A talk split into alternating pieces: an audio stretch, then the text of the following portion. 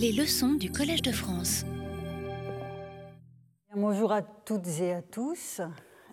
La semaine dernière, ouvrant mon investigation sur le lexique grec de la sacralité, j'ai mentionné la palinodie de Jean Rudart entre sa thèse de 1958 et la réédition de l'ouvrage dans les années 90, puis les opéras inédita de 2008. En 1958, il associait l'adjectif hieros à la puissance en tant que réalité indépendante des choses où elle se manifestait et se concentrait, et qui était donc, dans cette première version, je dirais, de la réflexion de Rudart, indépendante des dieux eux-mêmes. En 1992, il estimait avoir commis une erreur à cet égard, sans vraiment s'en expliquer dans l'espace restreint d'une préface, puisqu'il s'agissait de la préface à la réédition de son ouvrage. Heureusement, un chapitre inédit d'un essai inachevé sur la religion grecque venait donner corps à cette allusion et la préciser. En bref, les dieux s'étaient interposés entre les choses sacrées et une puissance générique dont Rudart réfutait désormais le caractère trop abstrait. Nous avons approché ce qu'il en était des relations entre la sacralité et les dieux au cours des deux leçons précédentes. Jusqu'ici, je n'ai pas évoqué l'étymologie du terme. Donc, hieros toujours, comme vous le voyez euh, dans le titre de la leçon. Même si je ne considère pas qu'une telle information, donc l'étude de l'étymologie scientifique, soit un passage obligé et que, étant donné, enfin, même si je favorise généralement les usages d'un mot, voire les parétymologies élaborées par ceux qui l'emploient, l'approche étymologique de Hieros donne à penser, et c'est une vertu précieuse. Si je prends le temps de ce détour, c'est qu'il engage quelques emplois homériques de Hieros dont je n'ai pas encore parlé jusqu'ici. Voyons d'abord un passage du chant 16 de l'Iliade, quand Patrocle, revêtu des armes d'Achille, fait un carnage dans le camp troyen. C'est le moment où euh, Achille est toujours retiré du combat, mais où Patrocle, lui, va aller euh, euh, soutenir ses compagnons d'armes.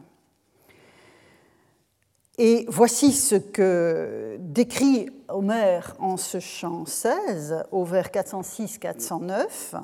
Il, donc il parle de Patrocle, le tira au bout de sa lance, à savoir son adversaire troyen, par-dessus la rampe du char, comme un homme assis sur un rocher avancé, sort de la mer un poisson hieros, avec le fil et le bronze étincelant.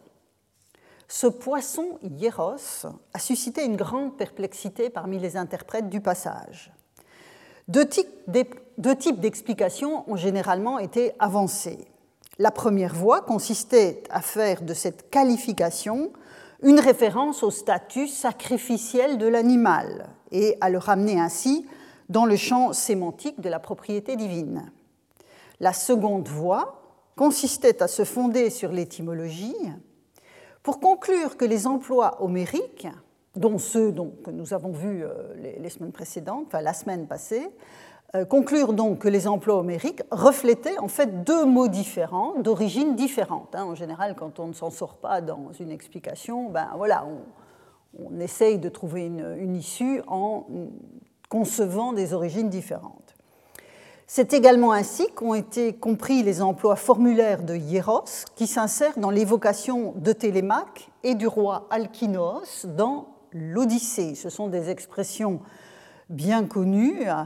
Euh, Iere is telemakoyo ou hieron menos alkinoyo, et souvent traduit pour le premier par sa sainte force télémaque dans les traductions euh, un peu traditionnelles de, de l'Odyssée, donc expression qui arrive en fin de vers, ou le fort et vigoureux télémaque ou le jeune vigoureux, puisque is désigne la force.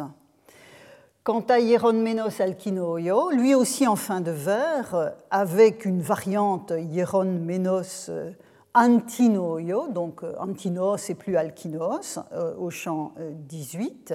Donc à nouveau le fort alkinos, le vaillant alkinos. Alors Ménos difficile à traduire, hein, étant l'une des expressions de la vitalité au sens large. On reverra le terme dans un passage ultérieur. Quant aux lexicographes anciens, ils avaient réglé le problème, en tout cas du poisson hieros, en affirmant que chez les anciens, comprenez les poètes comme Homère, hieros était synonyme de grand, euh, de mégas, le poisson hieros de l'Iliade était donc un grand poisson. On voit à l'écran deux gloses euh, à cet égard qui ramènent, qui rabat en fait hieros sur Mégas, euh, et plus précisément le lictus hieros euh, en tant qu'un grand poisson. Donc, mais on, retrouve, on retrouve Mégas. Et la Souda aussi, qui définit hieros comme étant un synonyme de teios ou de mégas. Donc, on voit que les lexicographes plus récents ont essayé de s'en sortir en attribuant euh, ce, sens à l'adjectif. Alors, je vais m'arrêter un, moment sur ces questions qui vont, avec toute la prudence nécessaire, nous ramener à la notion de puissance. Que dit l'étymologie, puisque je vous ai annoncé un détour par ce, euh, par cette voie? Le très grand savant qui était euh, Jacques Duchesne-Guimain a publié dans les années 1930 un bref article qui reste sans conteste l'analyse étymologique la plus claire et la plus pertinente sur hieros. Vous voyez ici hein, euh, le grec hieros, le sanskrit shira, dans l'annuaire de l'Institut de philologie et d'histoire orientale et slave, et c'est en fait le premier tome des mélanges Boissac. Alors, je, résume à grands traits les acquis de cette étude de Duchesne-Guimain. D'un point de vue formel, selon lui, le mot grec hieros est à rapprocher du sanskrit shira, qui a le sens de fort, vigoureux, puissant, que l'on a, dès avant l'étude de Duchesne-Guimain d'ailleurs, distingué de l'adjectif hieros traduit par sacré et dont l'étymologie serait à chercher ailleurs. Ce sont les deux voies que j'évoquais il y a un instant. Et c'est à évaluer la pertinence de cette dissociation que s'attache l'article en posant deux questions. Première question posée par Jacques Duchesne-Guimain, le sens du sanskrit Ishira est-il assuré? Deuxième question, le sens de fort, vigoureux, puissant, bien attesté pour Ishira, est-il inconciliable avec le sens de sacré que Hieros a incontestablement en grec? En clair, ces deux questions se ramène à une seule. Faut-il concevoir deux origines différentes pour le terme ou euh, n'a-t-on affaire qu'à un, un, seul et même mot? Pour répondre à la deuxième question, c'est-à-dire celle de savoir si le sens de fort et vigoureux est inconciliable avec le sens de sacré, pour répondre donc à cette deuxième question, Jacques Duchesne-Guimain produit d'intéressants parallèles en vieux slave, en avestique, dans les langues germaniques, et je n'évoquerai que ces dernières, par facilité, les langues germaniques, dans la mesure où l'on y trouve le terme Heil, qui signifie originellement intact, entier, sous forme adjectivale, et aussi santé, bonheur sous forme de substantif. Et si je prends plus précisément cette racine dans les langues germaniques, c'est évidemment parce que nous avons parlé lors de la troisième leçon quand j'évoquais l'ouvrage de euh, Rudolf Otto, souvenez-vous du titre, c'était Das Heilige, et on voit bien que c'est cette racine qui est, euh, qui est en cause. Dès lors, conclut Jacques Duchesne-Guimain sur ce point, et je le cite, il n'y a aucune nécessité sémantique à poser deux hieros différents. Si l'on trouve à ce mot les deux sens de fort et de sacré, il ne peut il, n'y avoir là qu'un fait banal de polysémie, hein, puisque justement les mots de la racine de Heil dans les langues germaniques possèdent ces deux, dimensions. Il n'y a pas de raison de ne pas rabattre en fait ce constat sur hieros en grec. Quant à la première question sur le sens d'Ishira, elle est plus complexe, car, nous dit Jacques Duchesne-Guimain, puisque je ne suis pas sanskritisante évidemment, donc je le suis vraiment très scrupuleusement sur ce point, le sens ne se révèle pas immédiatement à l'interprète. Il s'agit de l'un de ces cas peu favorables, dit-il, où l'on ne peut faire appel à la signification pour établir l'étymologie, mais où une hypothèse étymologique contribue à la compréhension de passages du texte védique, euh, passage du texte védique au grec, mais texte védique où les emplois du mot ne sont pas forcément limpides. Partant des étymologies proposées avant lui pour Ishira et de la lecture d'une petite trentaine de passages où il apparaît, le savant liégeois euh, livre de bons arguments pour considérer que dans les emplois même d'Ishira auxquels Hieros est à rattacher, on trouve des potentialités sémantiques qui attestent les usages du terme dans l'épopée. Ainsi, dans les, dans les passages qu'il évoque, d'une part, on trouve l'impétuosité des mouvements, leur rapidité, mais aussi la puissance d'une voix ou l'éclat de la lumière.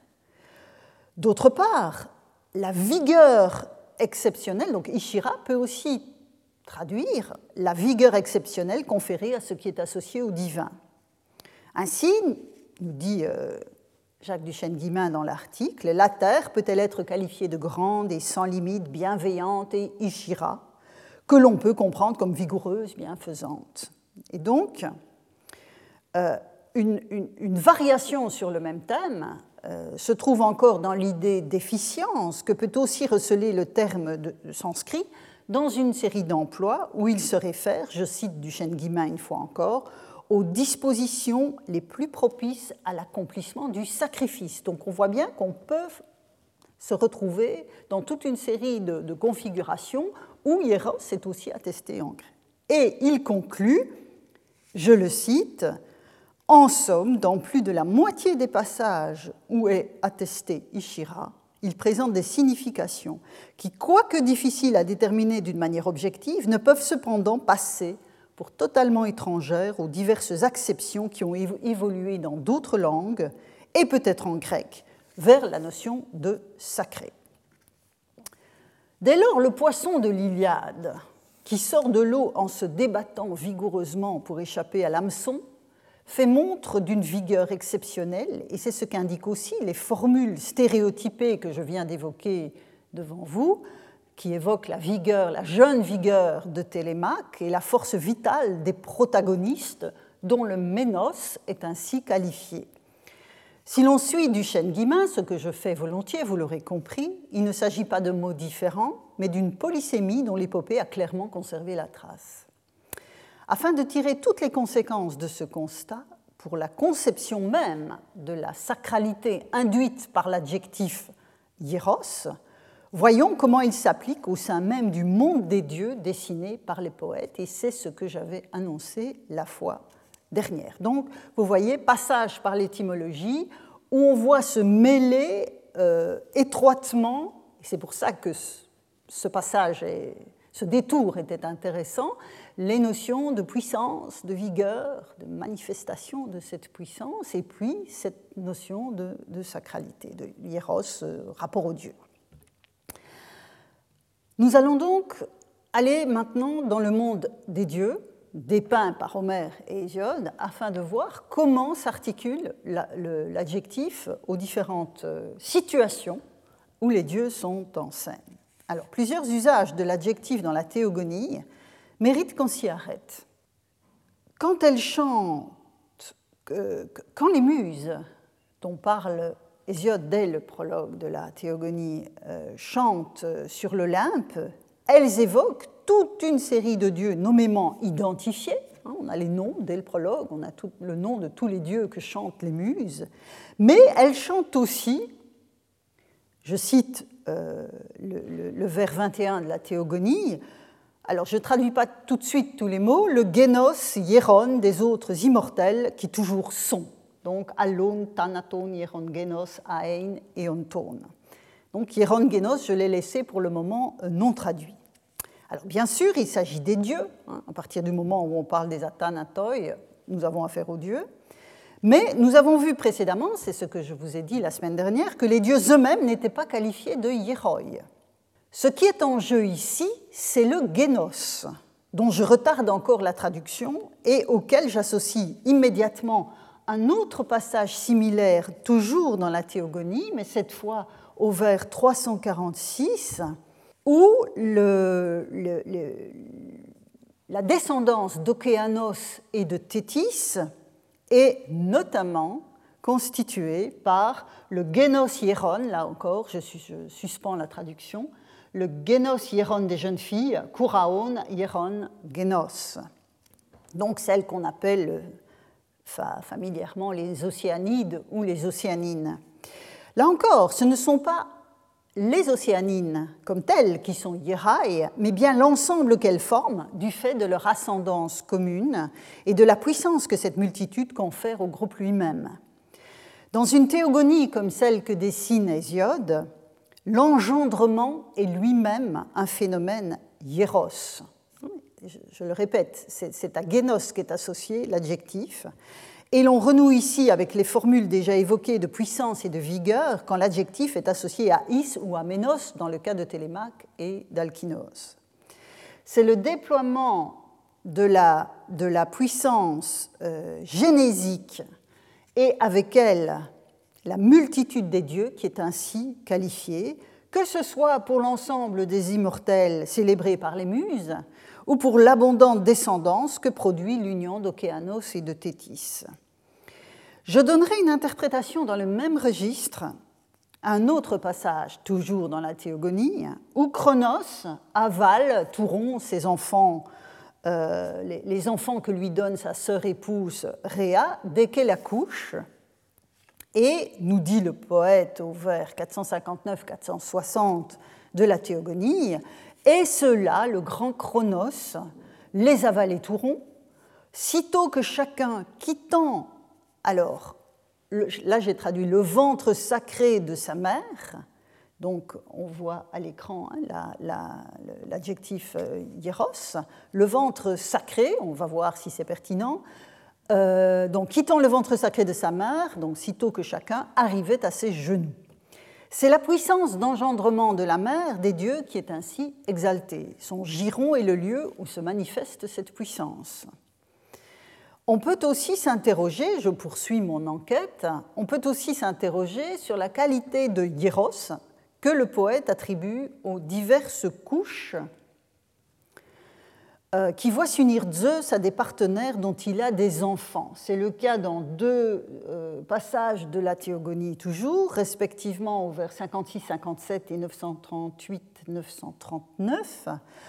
Euh, le premier passage évoque l'engendrement des muses, car pendant neuf nuits, écrit le poète, enfin écrit, récite le poète, pendant neuf nuits, Zeus, maître de l'idée, s'en venait s'unir à elle, à l'écart des immortels, montant sur sa couche Hieron, Hieron l'Écosse, nous dit le texte grec.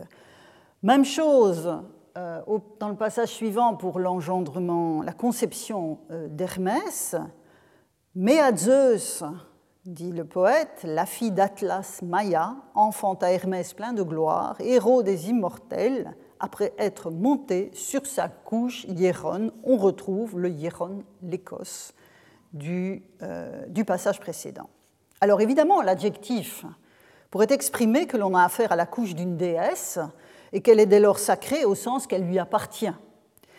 Mais n'est-ce pas plutôt ou également une manière de qualifier le lieu où se manifeste la puissance génésique de Zeus? La qualité hieros du génos, que l'on a vu précédemment à la fois pour les dieux immortels et pour les océanines, m'invite à le penser, ou à tout le moins à poser l'hypothèse.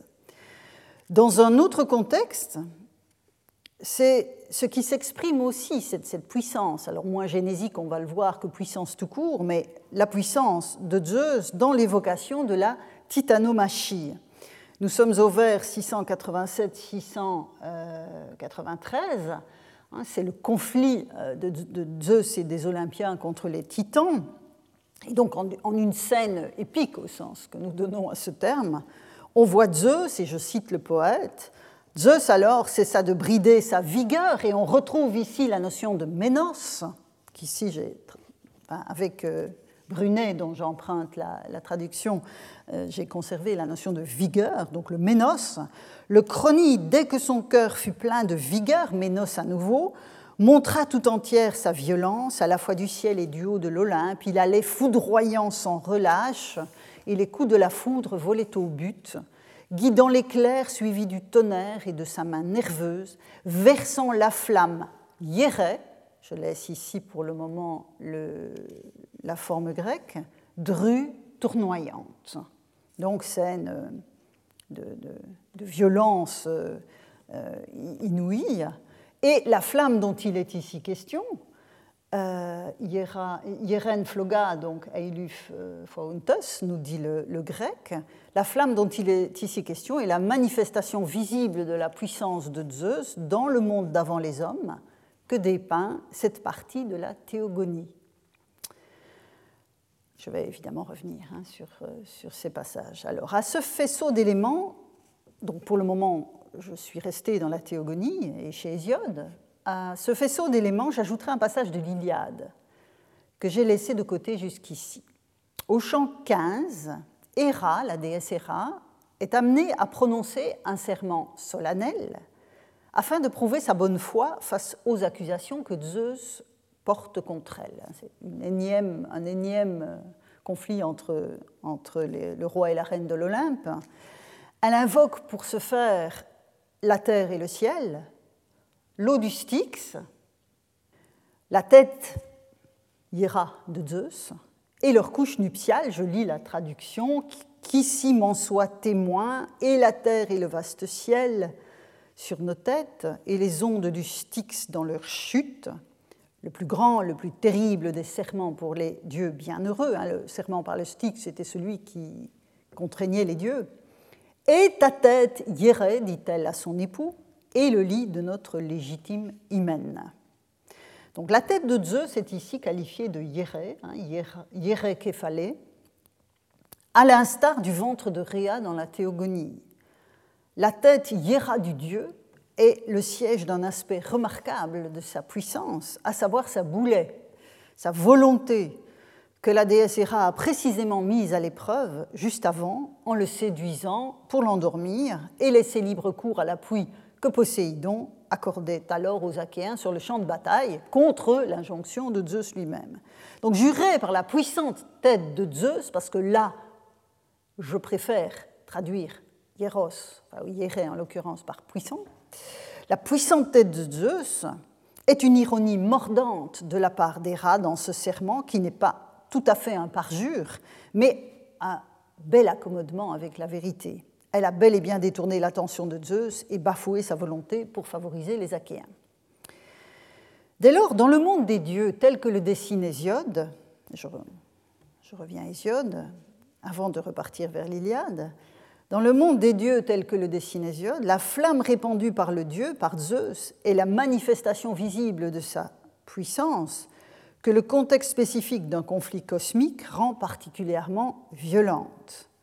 Dans l'Iliade, cette tête Yéré, par laquelle euh, Héra euh, jure de sa bonne foi, euh, est le lieu de la puissance du dieu. Mais un autre attribut du dieu, dans l'Iliade toujours, donc je fais des va-et-vient entre les deux épopées, peut être lui aussi qualifié de hieros. Il s'agit des plateaux de la balance qui signifient l'équilibre entre les biens et les maux destinés aux mortels.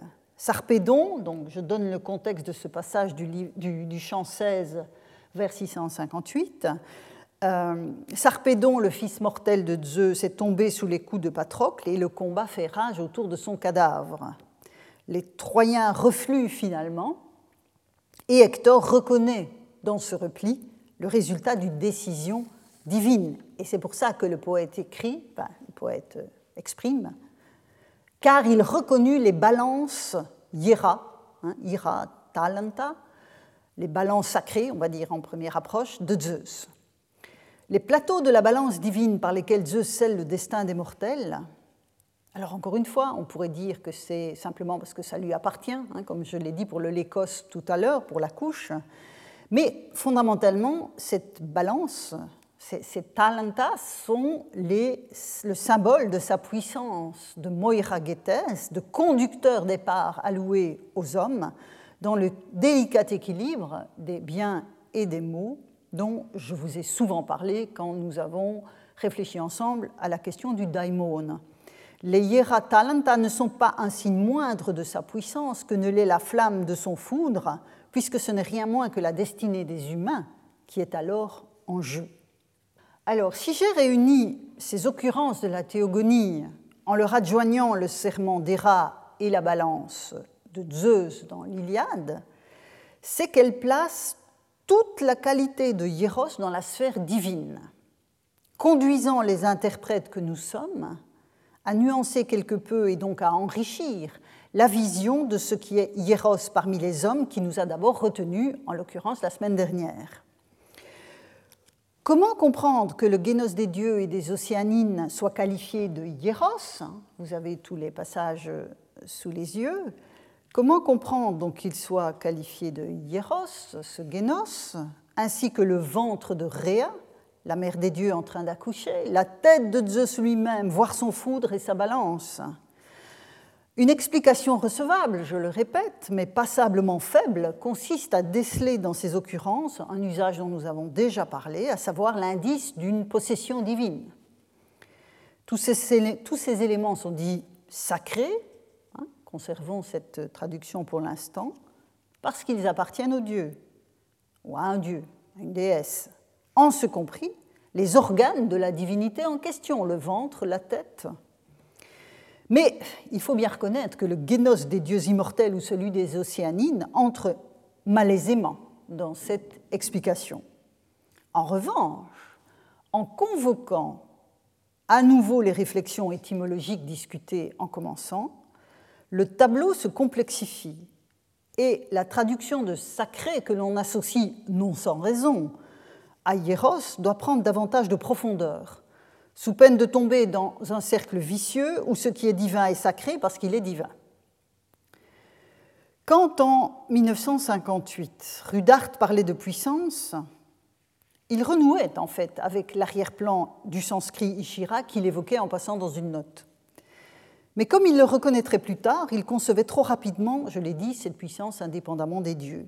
Or, les deux dimensions doivent être pensées ensemble en refusant l'abstraction d'un sacré sous la forme d'une puissance générique, ça je vous l'ai dit euh, déjà, mais en évitant tout autant de rabattre purement et simplement cette qualité de hieros sur le divin en une sorte de tautologie superficielle et qui finalement ne nous aide pas à percevoir la, euh, portée de, de l'adjectif. Or, les usages de hieros dans la sphère divine tels qu'Homère et surtout Hésiode les donnent à voir, et que vous avez donc sous les yeux, attestent qu'il s'agit à chaque fois de qualifier ou bien le creuset de la puissance d'une divinité, le ventre de Rhea, la tête de Zeus, ou son vecteur, la flamme, la balance, et j'aurais envie de dire la couche ou, euh, sur laquelle euh,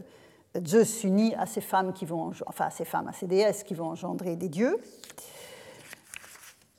Ou encore le spectacle de la puissance que traduit la multiplicité elle-même. Et il me semble que le génos qualifié de hieron entre pour partie dans ce registre du résultat hein, d'une puissance en l'occurrence génésique. Dès lors, quand il s'agit de traduire hieros dans ces différents cas, sacré n'est pas faux en soi, mais il risque d'écraser l'épaisseur sémantique du terme. Il serait plus juste pour certains usages de privilégier l'adjectif puissant ou, pour faire quand même la distinction avec ce fameux grand poisson des, lexicographes, l'expression divinement puissant à moins de recourir à une périphrase, on va le voir. Je reprends les exemples qui sont à l'écran et que je viens d'évoquer euh, de façon systématique en proposant chaque fois une traduction. Dans le cas du génos des dieux et celui des océanines, le puissant génos me paraît très satisfaisant et la traduction de génos par lignée pour les dieux et de génération pour les jeunes filles rend compte de la puissance génésique que confère l'expression. La puissante lignée des immortels et la puissante génération des jeunes filles sont sans doute plus correctes sur le plan de la résonance de l'adjectif que la simple mention de la sacralité de la chose, qui ne veut finalement pas dire grand-chose dans le cadre de la, euh, de la théogonie. Quant au ventre de, euh, de, Réa et la tête de Zeus, euh, je pense qu'on peut traduire l'expression du vers 460 de la Théogonie, donc qui parle de, ce, ventre de Réa d'où sortent les enfants que Chronos avale, le ventre où réside la puissance maternelle, plutôt que le ventre sacré de la mère. Le ventre où réside la puissance maternelle exprime véritablement ce que Hieros veut dire en l'occurrence, même chose pour la tête de Zeus dans l'Iliade, dans le Serment des rats, au chant 15, vers 39. Cette hiéré fallait la tête où réside ta puissance, dit Héra à son, euh, à son époux. Ou encore les, les, les balances hein, que Hector a reconnues quand il voit la férocité des Achéens qui défendent le corps de Patrocle, au chant 16, vers 658 Dios ira talanta, les balances où se manifeste la puissance de Zeus. Même chose pour la flamme, hein, versant la flamme divinement puissante. C'est beaucoup plus évocateur dans le cas de la titanomachie qu'une sacralité dont on ne sait pas très bien ce qu'elle recouvrirait ici. Quant au lécos, là je vous avoue que je suis un petit peu accuya. Euh, quant au lécos, euh, j'ai laissé sacré à l'écran, montant sur sa couche sacrée, après être monté sur sa couche sacrée, tant donc pour l'engendrement des muses que pour l'engendrement d'Hermès. Mais c'est là euh, où j'aurais envie d'une périphrase, de recourir à une, périphrase, mais bon, voilà, c'est plus une interprétation qu'une traduction. Euh, c'est le l'écos, la couche où se manifeste la puissance génésique du Dieu, fondamentalement. Ce qui est hieros, ne renvoie donc pas à une sacralité abstraite ou à une puissance indéterminée, mais à celle des dieux, qui se manifestent par différents vecteurs. Et si l'on vient d'en voir la traduction dans leur monde, hein, j'ai fait un crochet par toutes ces occurrences où la sacralité, enfin le, caractère hieros s'exprime dans le monde des dieux euh, lui-même, euh, il nous faut à présent retourner dans le monde des hommes dépeint par les poètes, tel que nous l'avons évoqué au cours des euh, semaines précédentes. Dans ce registre, donc celui du monde des hommes, mais toujours dans un contexte poétique, la notion de possession divine est incontestable pour toute une série d'usages, allant des objets explicitement euh, dits hieron ou hiera d'un dieu, au sanctuaire lui-même qui est Hieron. Hein, c'est ce que nous avons vu la fois dernière. Toutefois, notre promenade dans la poésie archaïque et dans les méandres de l'histoire du mot en affine, me semble-t-il, la perception.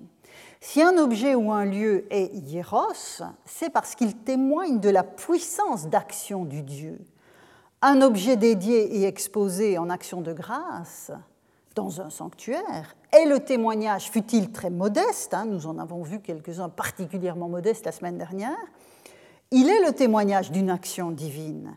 Son statut hieros exprime certes la, propriété, la possession du Dieu, hein, la propriété à laquelle il a été intégré, la protection qui en découle, c'est une notion importante sur laquelle j'aurai l'occasion de revenir, mais aussi le fait qu'il porte en quelque sorte témoignage de la divinité sollicitée. Si on dépose un objet ou on suspend un objet dans un sanctuaire en action de grâce, c'est en quelque sorte la, mémoire d'une intervention divine.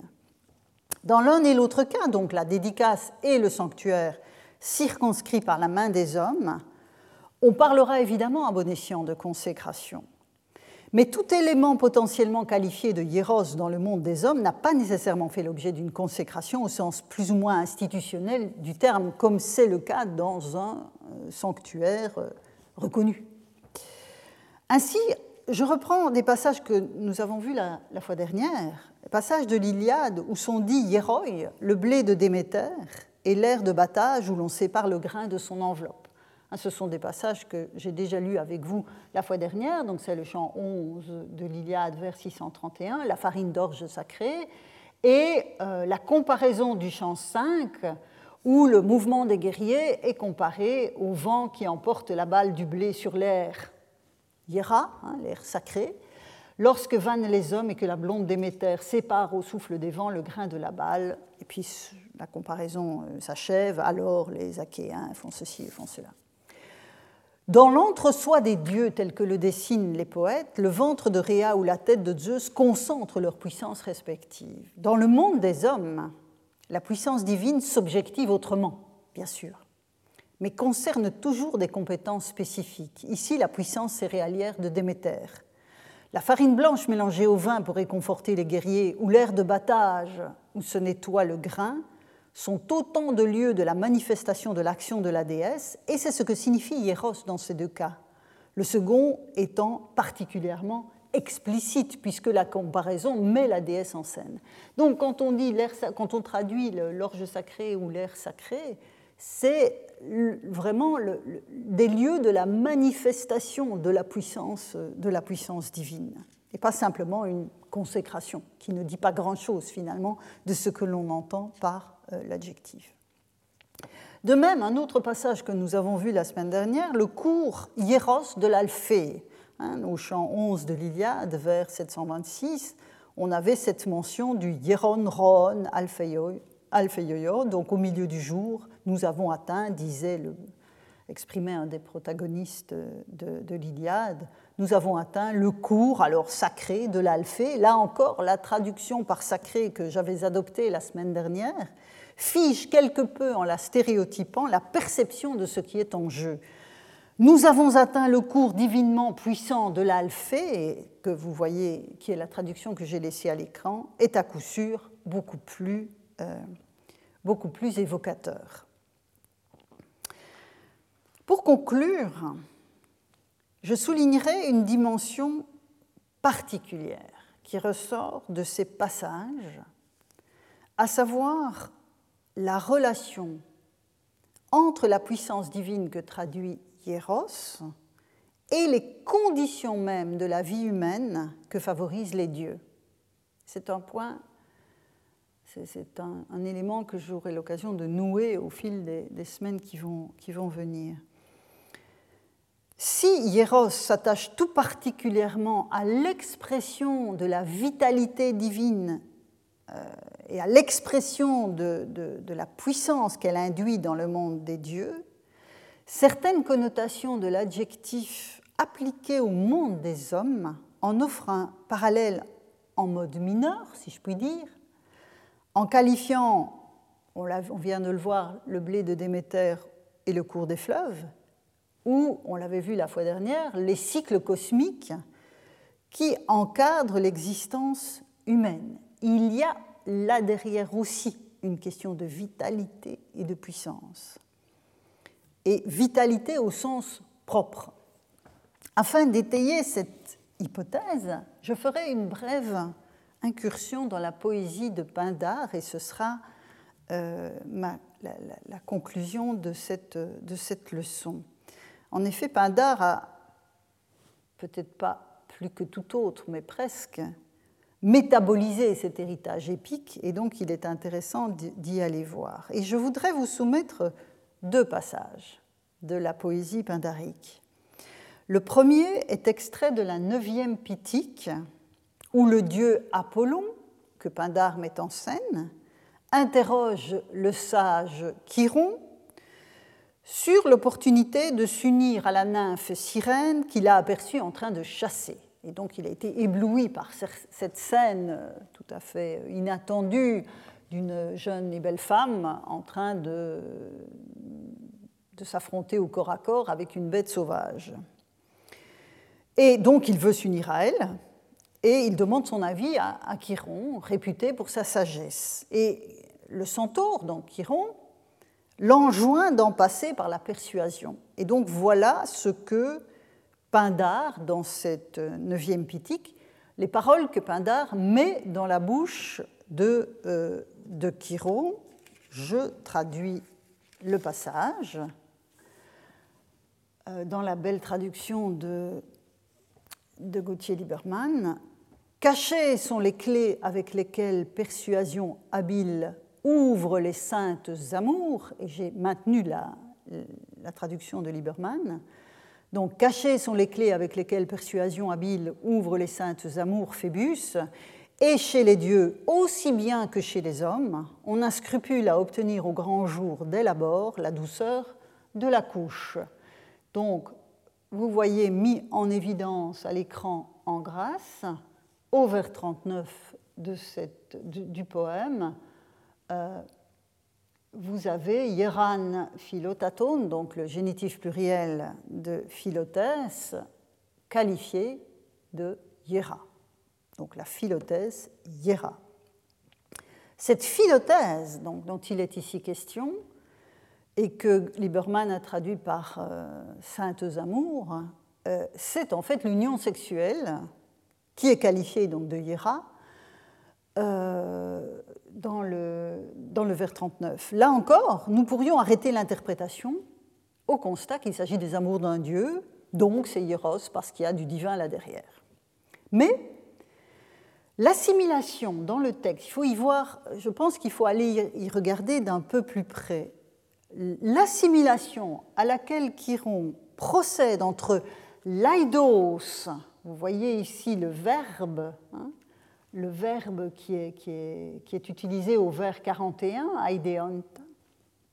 Donc l'aidos, la retenue euh, des dieux et celle des hommes. Donc il, procède, euh, Chiron, à une assimilation entre l'aidos des dieux et celle des hommes en cette matière. Et cela montre, à mon sens, que le propos est plus large, plus englobant. Et la signification de l'adjectif, dès lors, plus complexe. Ce passage entre en résonance avec la question de la vitalité et des conditions même de l'existence qui s'expriment notamment dans la sacralité de la nourriture, comme on l'a vu précédemment avec les céréales de Déméter. Nous avons ici évidemment changé de registre, on est dans le registre de la sexualité avec Peito, la persuasion, donc Aphrodite et les aphrodisiens en, en arrière-plan, et que la sexualité soit susceptible de recevoir ce même type de qualification n'a rien qui doive étonner quand on se rappelle que le tout début de la théogonie d'Hésiode dont on a vu qu'il installait l'alternance des jours et des nuits, la, fois dernière, on a parlé de cela. Euh, donc ce début de la théogonie fait juste avant cette alternance des jours et des nuits, euh, fait naître le dieu Eros, qui, je cite le poète, nous sommes donc au vers 120-125 de la, théogonie, de tous les dieux et de tous les humains. Donc vous voyez à nouveau, dans ce cas-là, les dieux et les hommes sont, joints dans un même ensemble, domptent au fond des poitrines l'esprit et le sage vouloir. En plus, dans ce passage de la théogonie, quand il est question de l'air lumineux et de l'air obscur dont nous avons parlé euh, la, fois dernière, on voit qu'ils naissent de euh, l'union euh, des rêves euh, des et des terres. Et vous voyez que c'est la philothèse qui est à la manœuvre dans cette union entre, les divinités. Et donc on voit ici cette, cette, vitalité, cet éros qui pousse à la philothèse, c'est une force cosmique, c'est la condition de la formation même du monde, et de la seule forme d'immortalité à laquelle les humains peuvent prétendre, à savoir celle qui réside dans la génération. Et donc on voit à nouveau arriver cette notion de génération. Donc voilà pour le premier passage que je voulais convoquer euh, dans l'œuvre de Où on voit donc Hieros s'appliquer à la, à. L'autre passage que je veux convoquer provient de la quatrième Pitique, qui met en scène un merveilleux poème qui met en scène les aventures de Jason et des Argonautes. Et le passage qui m'intéresse, au vers 127-131, dépeint le moment où le jeune héros arrive dans le royaume dirigé par Pélias, le roi illégitime qui a ravi le pouvoir aux parents de Jason. Et Jason arrive euh, près de ses familiers, sa famille le reconnaît, et Jason les retrouve dans le cadre d'un banquet. Et là encore, je cite la traduction de Lieberman que j'ai légèrement modifiée. Au moment du banquet, nous dit le poète, Jason les reçut avec des paroles douces et accomplissant comme il faut les devoirs d'un hôte. Il déployait toute réjouissance, cueillant pendant cinq jours et cinq nuits continues la fleur sacré, il y a hieron, là derrière, la fleur sacrée du bien vivre, Hieron Euzoias automne. Donc c'est le vers 131 où on trouve cette expression Hieron Euzoias automne. Il me semble que ce passage ne requiert pas forcément de longs commentaires et conforte les tonalités vitalistes de certains usages de hieros, depuis le génos hieros des dieux immortels et des océanides, en passant par la fleur des céréales de Déméter, le puissant cours des fleuves hein, qui fournit l'eau, et la philothèse hiera du passage où Apollon interroge, euh, interroge Chirone. Donc ici, on a véritablement cette association entre ce que j'ai traduit, parce que ce n'était pas la traduction de Lieberman, par le bien vivre, euzoias, hein, qui est ici euh, au, génitif, euzoias, hieron, euzoias, automne, la fleur du bien vivre, donc la, quintessence de ce qui, euh, de ce qui rend l'homme, euh, ce, qui donne une tonalité particulière à son, à son existence. Et donc, à nouveau, cette tonalité vitaliste extrêmement puissante et profonde. Bien, je m'arrête ici pour aujourd'hui. La semaine prochaine, nous aborderons la dimension que je vais qualifier, pour faire bref, de sociopolitique du champ sémantique de Hieros tel que l'évoque la poésie, puisque je n'en ai pas encore tout à fait terminé avec ce corpus. Merci pour votre attention. Retrouvez tous les contenus du Collège de France sur www.colège-2-france.fr.